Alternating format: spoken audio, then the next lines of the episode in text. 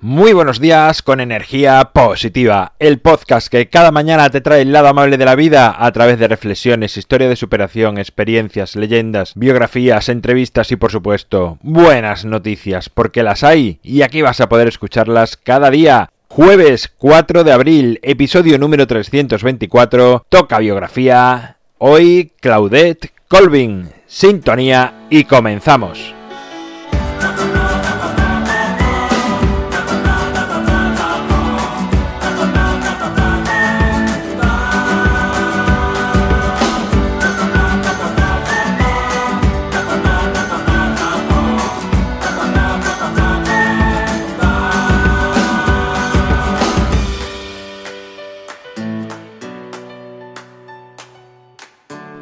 Hola de nuevo en este jueves, cuarto día de esta semana y bueno, a punto de llegar al fin de semana de nuevo. Hoy tenemos una nueva biografía. Casi todas las que estamos tratando aquí los jueves son de personas que no fueron reconocidas o que no son muy conocidas. Pero la protagonista de hoy, además de cumplir ambos requisitos, se puede decir que fue tapada por otra mujer, que realizó el mismo acto que ella nueve meses después.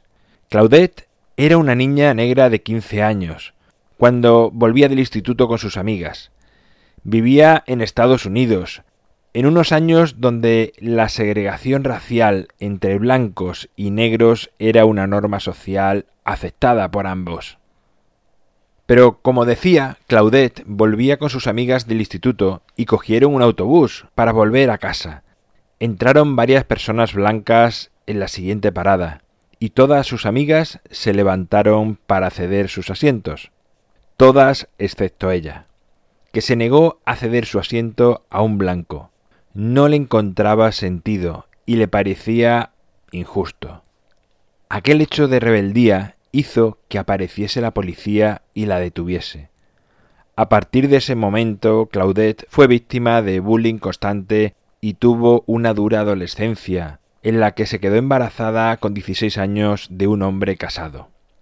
Su personalidad era excesivamente fuerte y rebelde, además de su corta edad y proceder de un barrio muy pobre, le impidieron ser aceptada incluso por sus propios semejantes negros algunas veces, o que ese gesto que tuvo en el autobús tuviese, digamos que, más trascendencia. Precisamente la primera intervención pública de Martin Luther King, entonces totalmente desconocido, fue para defender y proteger a Claudette en aquella situación del autobús que os he contado. Pero la historia a veces, pues bueno, es, no sé si llamarlo injusta o, bueno, es así, tampoco digamos que es injusta, pero unos nueve meses después, otra mujer negra, Rose Park, replicó el mismo gesto de Claudette con la diferencia de que ella sí fue reconocida como un icono del movimiento contra la segregación racial existente. Incluso su biógrafa reconoce que el gesto que tuvo Claudette nueve meses antes hizo que Rose se plantease cómo actuaría ella en la misma situación.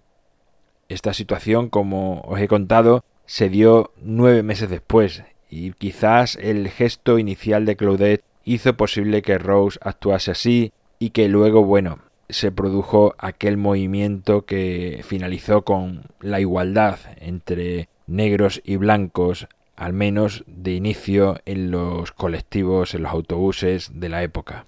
Claudette, apartada y sin reconocimiento alguno por su heroico gesto, decidió vivir en el anonimato y reencauzó su vida, haciéndose enfermera, cuidando y salvando vidas tanto a blancos como a negros.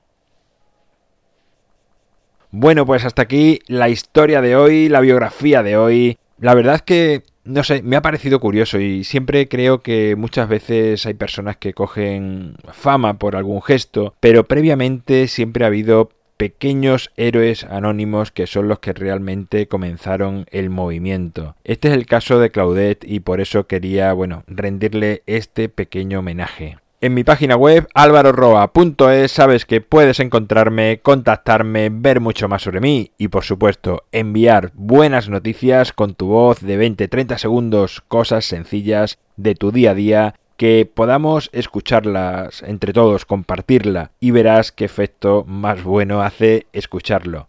Te agradezco que sigas al otro lado, que apoyes este proyecto de energía positiva, bien sea suscribiéndote, valorándolo, compartiéndolo, hablando a más personas de energía positiva, es lo que hace, como siempre digo, que sigamos creciendo. Nos encontramos mañana viernes con buenas noticias y como siempre, ya sabes, disfruta, sea amable con los demás y sonríe. ¡Feliz jueves!